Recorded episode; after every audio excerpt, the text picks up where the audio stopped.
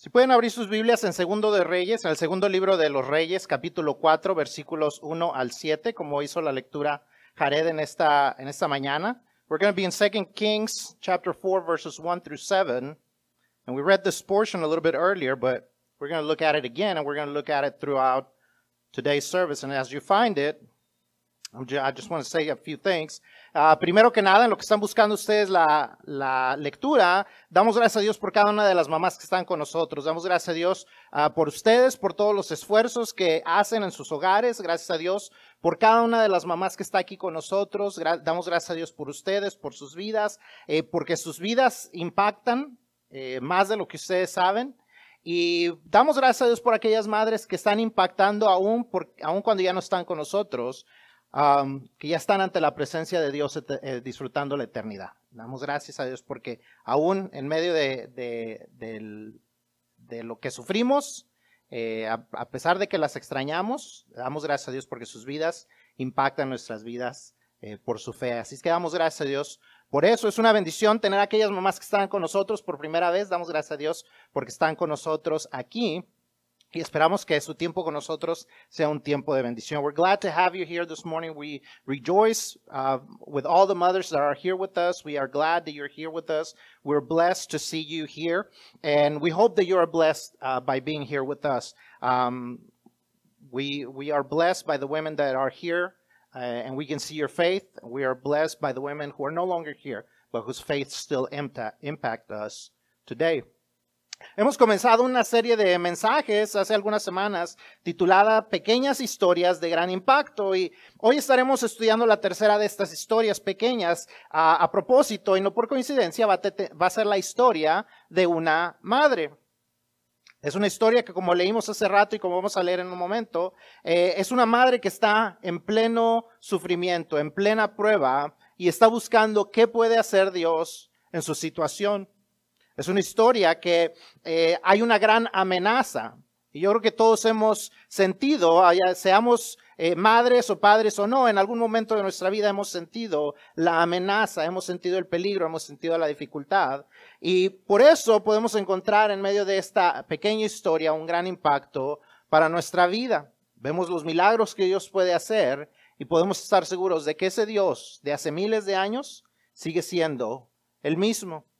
We've been reading small stories in the Bible, small stories of great impact.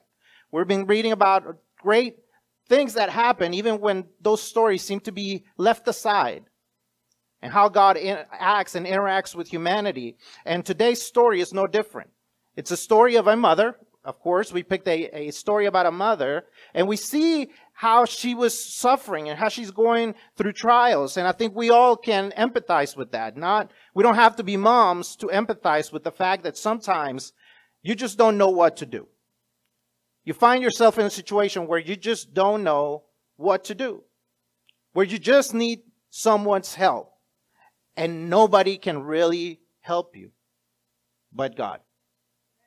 And so as we're going to be reading it at this moment, I want you to, I want you to read and I want you to pay attention to, to the details in the story because the fact that this story was written thousands of years ago doesn't mean that it's no longer applicable today because for one, humanity is still the same. We haven't changed much in thousands of years.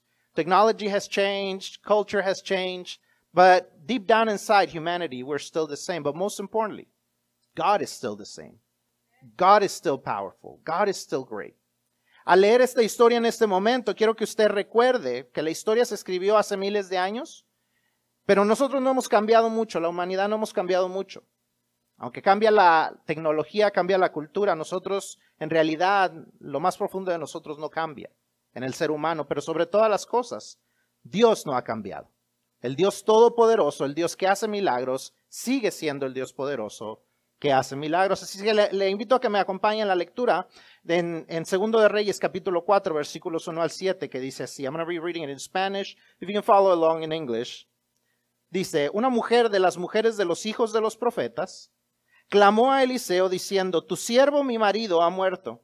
Y tú sabes que tu siervo era temeroso de Jehová. Y ha venido el acreedor para tomarse dos hijos míos por siervos. Y Eliseo le dijo, ¿qué te haré yo? Declárame qué tienes en casa. Y ella dijo, tu sierva ninguna cosa tiene en casa, sino una vasija de aceite.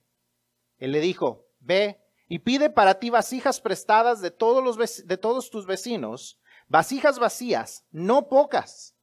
Entra luego y enciérrate tú y tus hijos, y echa en todas las vasijas, y cuando una esté llena, ponla aparte. Y se fue la mujer, cerró la puerta, encerrándose ella y sus hijos, y ellos le traían las vasijas y ella echaba del aceite. Cuando las vasijas estuvieron llenas, dijo a un hijo suyo, tráeme aún otras vasijas. Y él dijo, no hay más vasijas. Entonces cesó el aceite. Vino ella luego y lo contó al varón de Dios, el cual, el cual dijo, ve y vende el aceite y paga a tus acreedores, y tú y tus hijos vivid de lo que quede. Señor y Dios Santo, te damos gracias por tu palabra. Pero sobre todas las cosas te damos gracias porque tú no cambias, porque tú eres el Todopoderoso. Tú sigues siendo el Dios que actúa a nuestro favor. Tú sigues siendo el Dios en el que podemos poner nuestra convicción, podemos estar convencidos de que tú estás a nuestro lado y de nuestro lado. Y por eso, Señor, te damos gracias. Y ahora te pedimos que tú abras nuestra mente, nuestro corazón para poder entender y para poder aplicar a nuestra vida lo que quieres enseñarnos. Damos gracias por cada una de las mamás que está aquí. Thank you, Father, for all your blessings and for your word, but most importantly, we thank you because you do not change, because you are still the same, because you're still the Almighty, because you're still the one who provides. You're still the one that we can count on. You're still the one that we are convinced of. Because we have seen you act in the past, we can be certain that you will act in our present and in our future. And for that, we give you thanks. And so we just ask you, Father, at this moment that you will open our minds and our hearts so that we can understand your message, but most importantly, so we can apply it into our lives. That we may understand it, that we may apply it, and that we may be obedient to your calling so we can see your blessings in our lives. We ask you for this and we thank you. In the name of Jesus Christ, your Son. Amen. Amén. Eh, como les decía, la historia tiene muchos detalles importantes.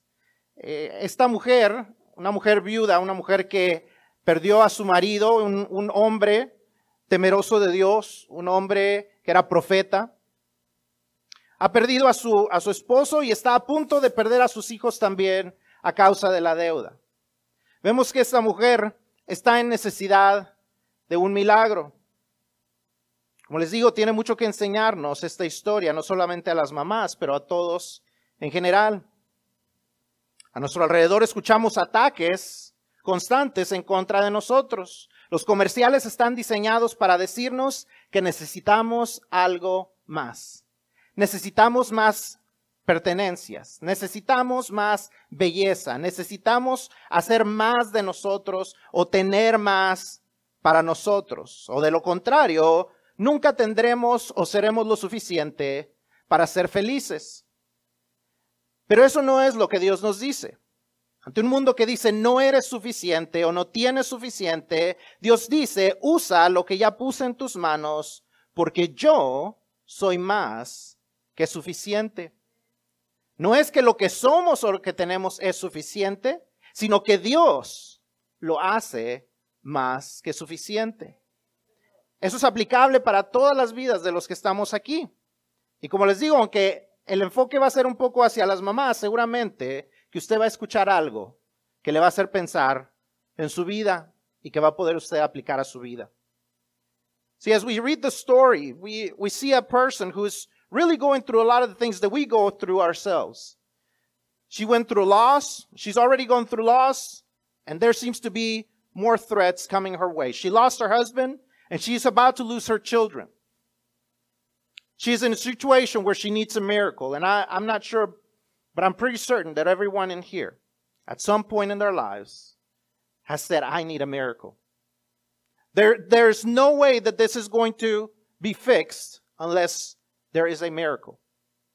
And so she goes and seeks a miracle from the man of God.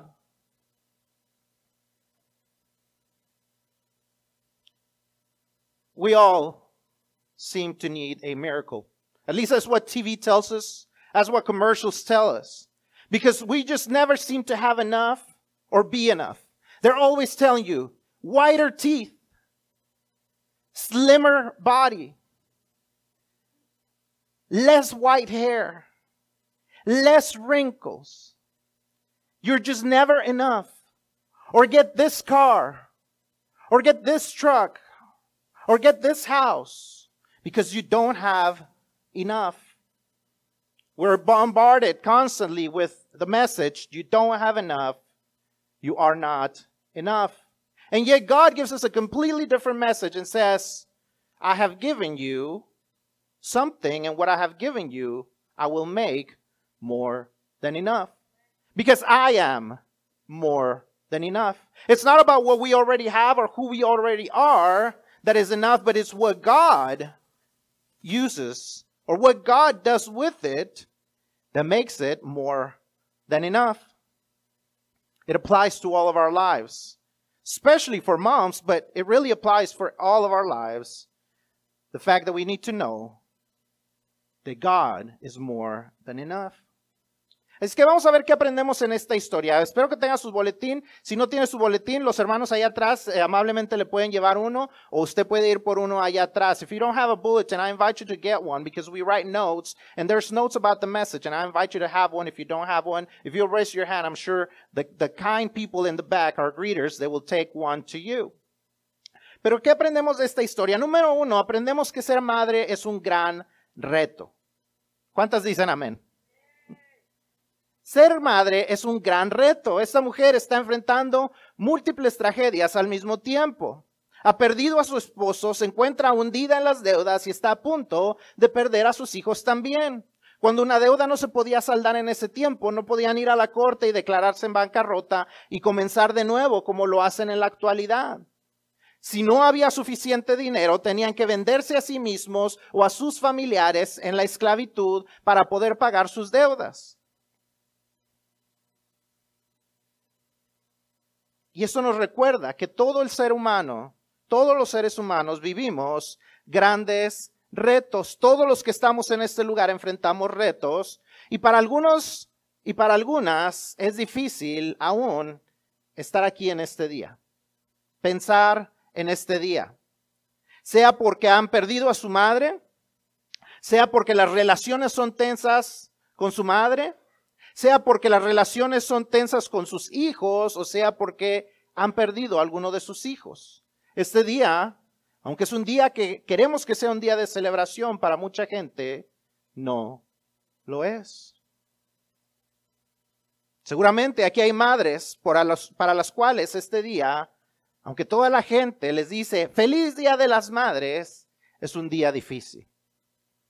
¿Por qué? Número uno, porque hay pérdidas en la vida. En la vida hay pérdidas.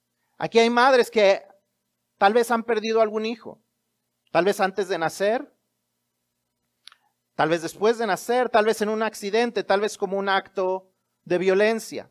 Y seguramente eso trae dolor al alma. Pensar en ese hijo que se les adelantó trae dolor al alma. Imagínese usted a María, la madre de Jesús. Imagínese usted a Eva, donde uno de sus hijos mata al otro hijo. El dolor que trae el ser madre. También hay errores en la vida. Algunos de ustedes tal vez están sufriendo hoy porque han tomado decisiones equivocadas al criar a sus hijos. Tal vez ustedes fueron demasiado permisivas, demasiado consentidoras, tal vez eh, errores en su vida, decisiones que ustedes tomaron. Vicios, violencia, gritos. Y a causa de eso las relaciones familiares eh, son disfuncionales y tensas. Rebeca, la madre de Jacob y Esaú, puede entender eso. Le dio un favoritismo hacia uno y causó un gran problema entre sus dos hijos. Las mujeres de la Biblia podrían entenderla a usted. También hay decisiones difíciles en la vida. No sé cuántas de ustedes tal vez hayan tenido que dejar hijos en otro país, buscando el bienestar de ellos. Tal vez dar un hijo en adopción porque era la mejor manera en ese momento de proveerle un mejor futuro. Porque esa era la situación actual.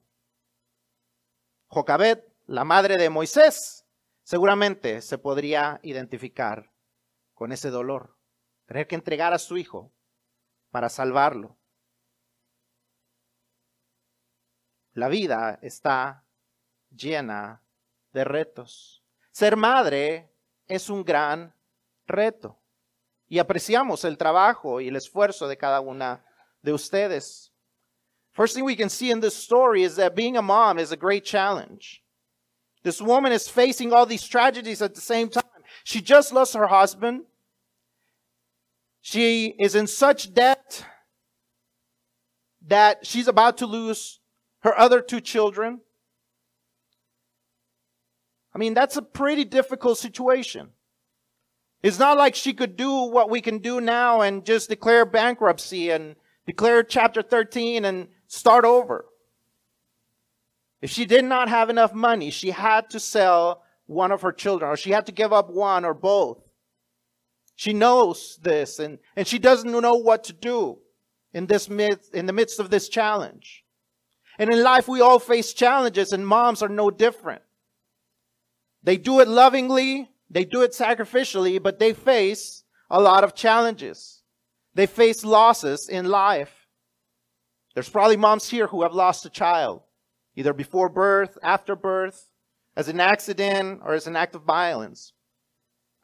And for that, there is pain in your heart. There's mistakes that are made in life.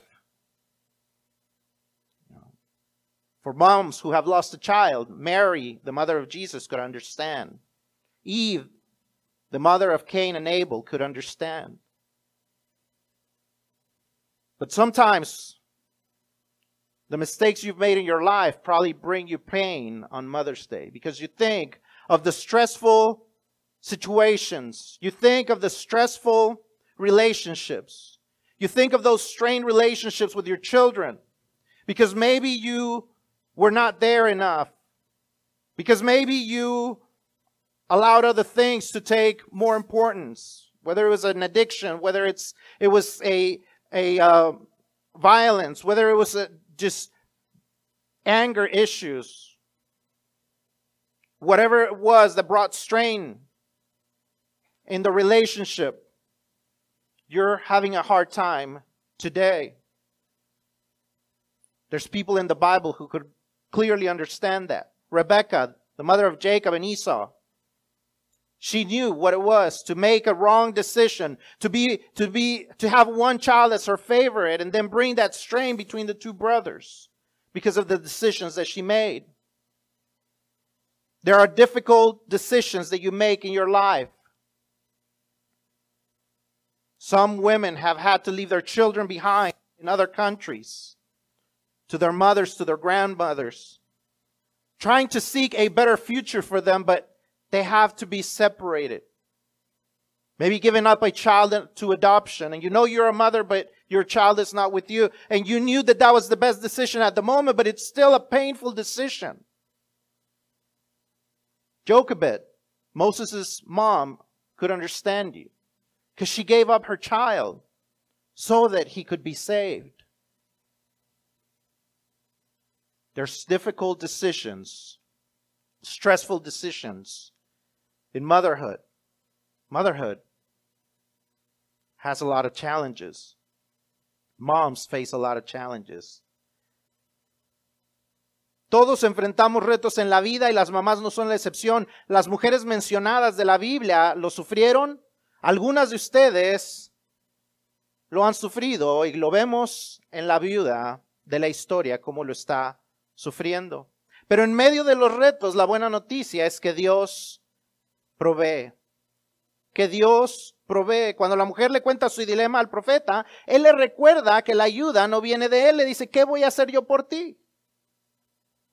La ayuda viene de Dios. Recuerda, Dios no ignora nuestras situaciones difíciles. La mujer estaba en una situación verdaderamente crítica. Era una situación bastante difícil, pero la buena noticia es que Dios no ignora cuando estamos en esas situaciones. Dios no ignora el hecho que estás pasando dificultades como mamá. Dios no ignora lo difícil que es criar hijos. Dios no ignora lo difícil que es criar adolescentes. Dios no ignora lo difícil que es tratar de no criar a tus hijos adultos. No decirles lo que tienen que hacer. Dios no lo ignora. Dios siempre está atento. Pero Dios no solamente sabe siempre lo que está pasando, sino Dios siempre está actuando.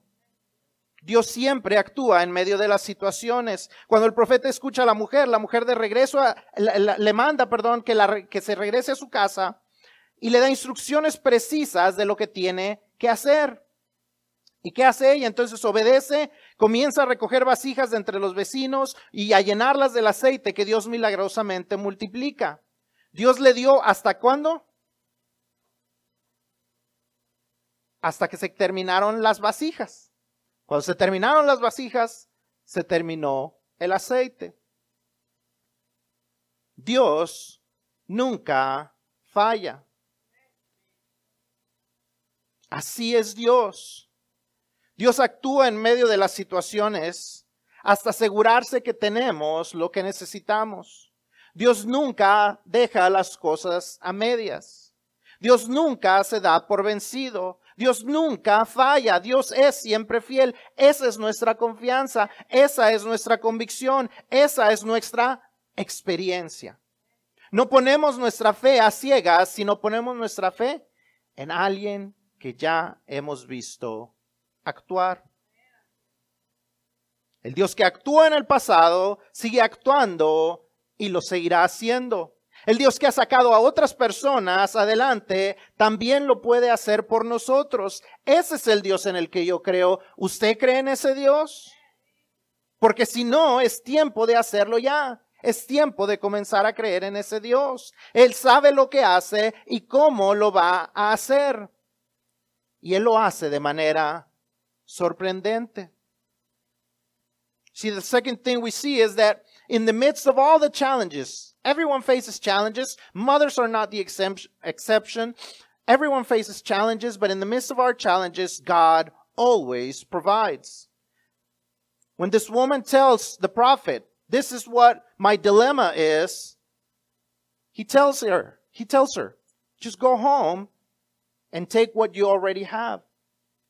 He says, there's nothing I can do for you, but God can. Because see, God never ignores your difficult situations. He is always aware of what you are going through. He is always aware that you are going through a hard time. He is always aware of your challenges. He is always aware that it's not easy being a mom. He is always aware that it's not easy to raise children. He is always aware of the difficult times and the difficult decisions you have to make. But not only is he aware, but he's actually acting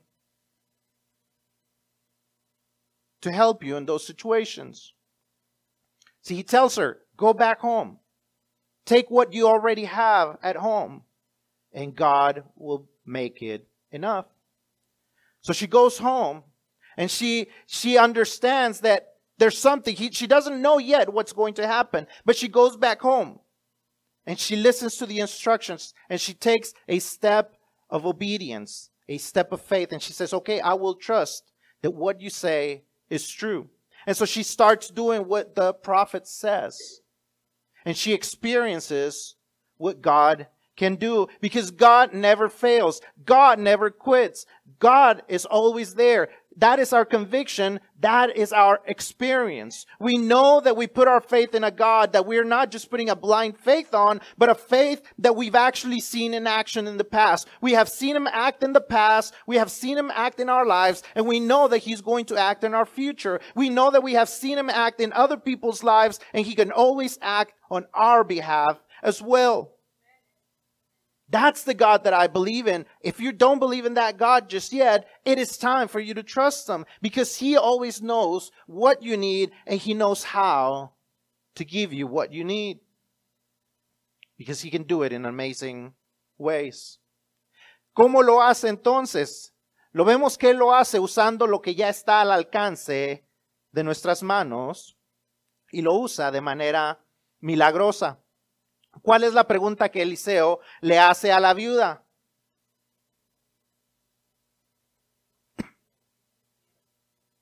¿Qué es lo que tienes en tu casa? Y la respuesta de la mujer es, no tengo ninguna cosa, no tengo nada. Lo único que tengo es que una vasija de aceite. A veces pensamos que lo poco que tenemos es igual a nada, pero en las manos de Dios lo que nosotros creemos que es nada siempre se convierte en mucho. Solo cinco panes y dos peces se pueden convertir en la cena de más de cinco mil personas. Solo unos cántaros con agua se pueden convertir en el vino de mayor calidad en las bodas de Canaá. Él es el Dios que hace con lo poco más que suficiente.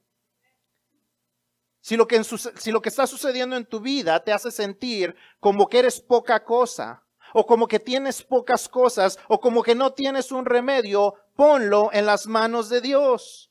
Si lo que sucede en tu vida te hace sentir como que como madre no has tenido lo suficiente o no has hecho lo suficiente, ponlo en las manos de Dios. Él lo hará más que suficiente. Confía tu vida a Él y Él te hará más que suficiente para criar a tus hijos, para ayudar a tus hijos. La pregunta de, Dios sigue siendo la misma. ¿Qué tienes en tu casa? ¿Cuál es la respuesta? ¿Qué estás poniendo a disposición de Él? Ponte en sus manos y Él hará lo que, lo que solamente Él puede hacer por ti. Si Dios te hace esta misma pregunta, ¿Qué tienes en tu casa? ¿Cuál es tu respuesta? Nada, nada más yo.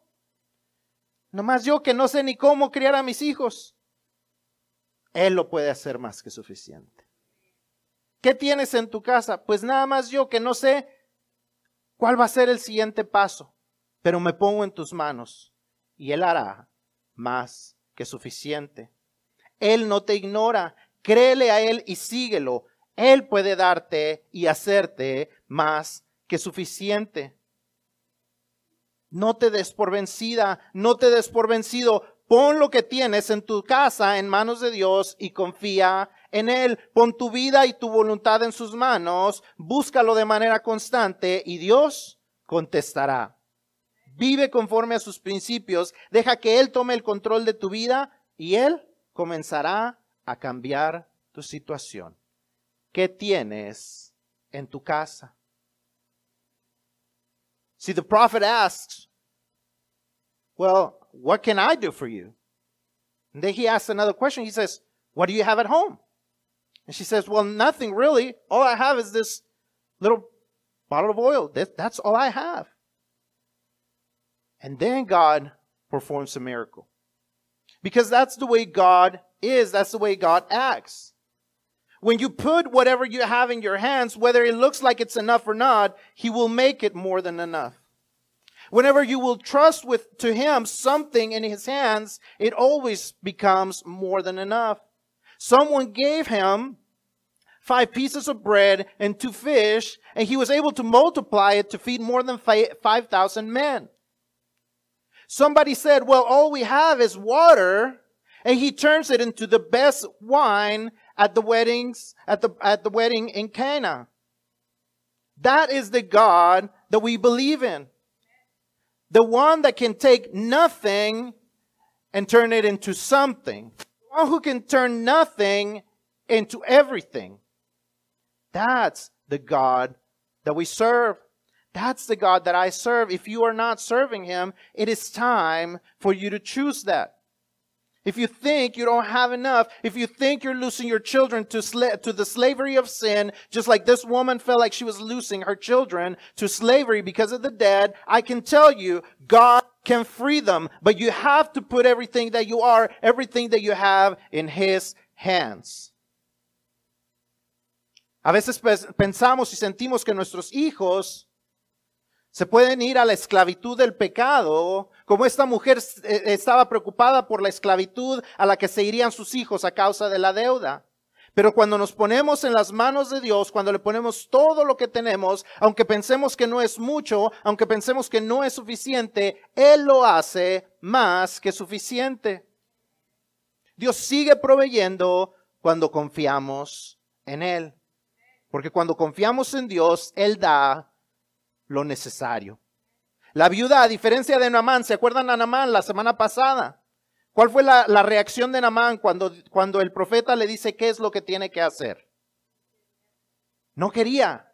Se enojó, se le hizo poca cosa.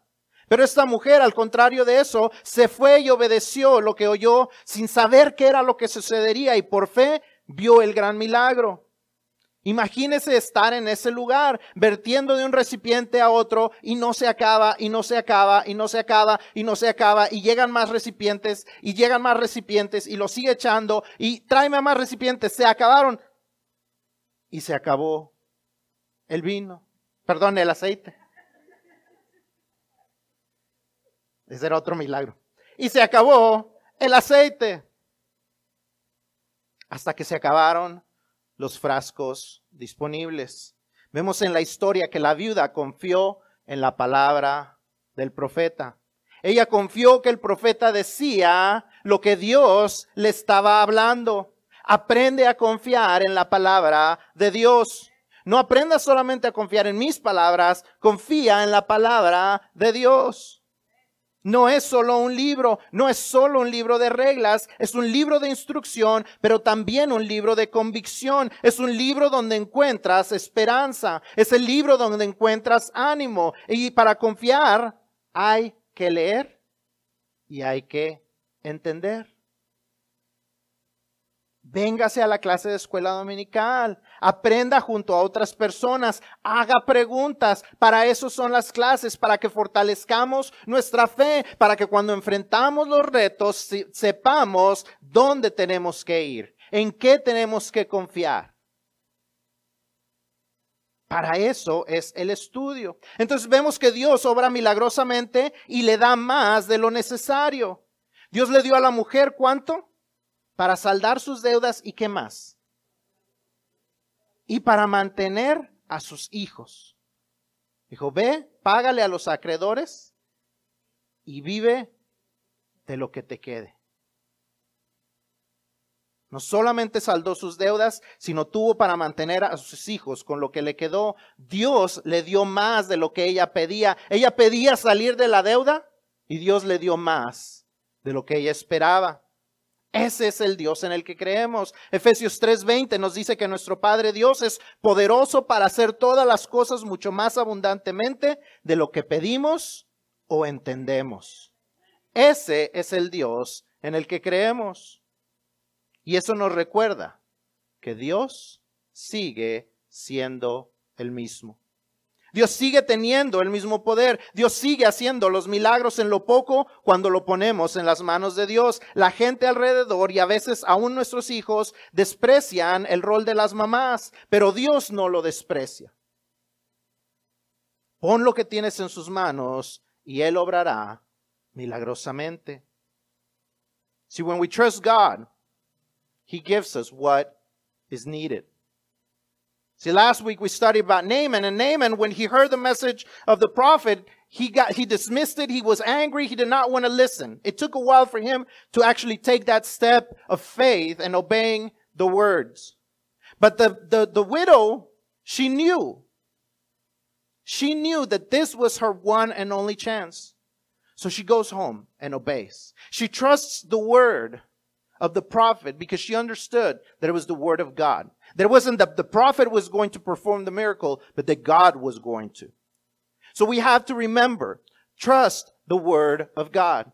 It's not just a rule book. It's not just a guidebook.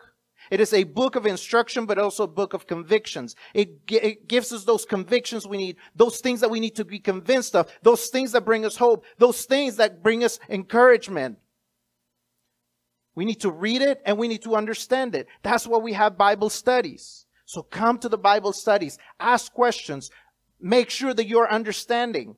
So that when you have those difficult times, when you have those difficult situations that you have to face, you know where to run. You know where to go. So we see then that because she was obedient, she sees a miracle in, the, in her life. She sees how God works a miracle to give her not just what she needed, but more than enough. See, she was afraid that the debt was going to make her lose her children. She wanted to make sure her debt was paid off. But what God does is even greater in that when she goes back and talks to the, to the prophet and she said, look, now I have all this oil, all these bottles of oil. What, are, what do I do now? He says, well, now sell, pay off your debt and you'll have enough to live with your children.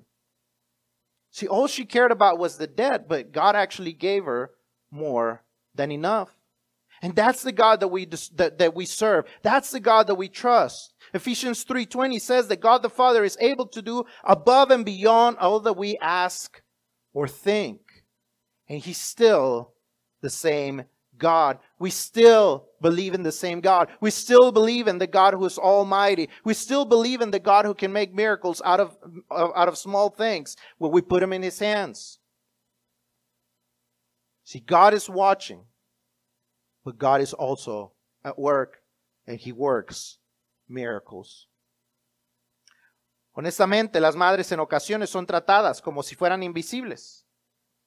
Hacen tantas cosas, son choferes, son enfermeras, cocineras, son jueces a veces y muchas otras cosas más y a veces ni las gracias reciben. De parte de los que estamos aquí les doy las gracias por todo lo que hacen, por lo que vemos y aún por lo que no vemos. We're grateful for, for all of you moms because I know sometimes the job seems like it turns you into an invisible person. You do so many things and nobody sees it, nobody appreciates it. Nobody says even thank you. But for everyone who is here, we thank you. We thank you for all that you do. Pero si alguna vez te has sentido invisible, recuerda esto. Dios es el Dios que te ve. Génesis 16 encontramos la historia de Agar, la sierva de Sara, quien huyó por la manera en que Sara le estaba tratando, pero el ángel del Señor le apareció en el camino y le dice que regrese porque el hijo que estaba en su vientre sería bendecido por Dios. Y Agar se dio cuenta de que Dios no ignoraba su sufrimiento y llama a Dios el Roy o el Dios que ve.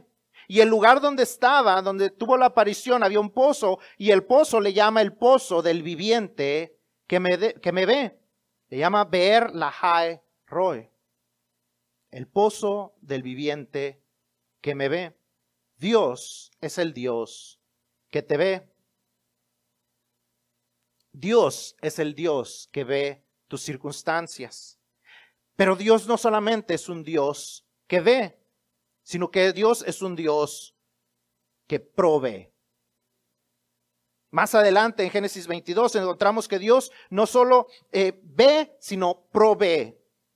Dios le pide en obediencia a Abraham que entregue a su hijo. Abraham confía y obedece y comienza a caminar, llega al punto donde está a punto de matar a su hijo en sacrificio a Dios. Y Dios lo detiene y le provee un carnero para que lo sacrifique en lugar de su hijo. Porque Dios es, como Abraham le llama, Jehová Jiré, el Dios que provee. Dios es el Dios que ve, pero también es el Dios que provee. Dios no solamente ve tus circunstancias, sino Dios es el que te puede ayudar en medio de tus circunstancias. Dios no solamente está viendo lo que sucede a tu alrededor, sino que es Dios un Dios que actúa. No es un Dios que simplemente creó el universo y lo deja correr y está solamente como un espectador. Dios es un Dios que actúa. Y cuando confiamos en Él, actúa a nuestro favor. See, God is a God who sees. Genesis, Genesis 16 tells us that Hagar, Hagar, the, the, the servant of Sarah, she runs away because of how she's being treated. And so God finds her in this place and he tells her, look, go back I will bless you. I will bless the son you are pregnant with. And she notices, she knows that God knew what was going on in her life. So she calls him El Roy, or the God who sees. And she calls the place where, where, where she met God, Be'er Lahai Roy, which is the well of the, of the living one who sees me. God is a God who sees you. God is a God who can see what is going on in your life. God is a God who knows what your circumstances are. But most importantly, God is a God who also acts. Later on in chapter 22 of Genesis, we see God.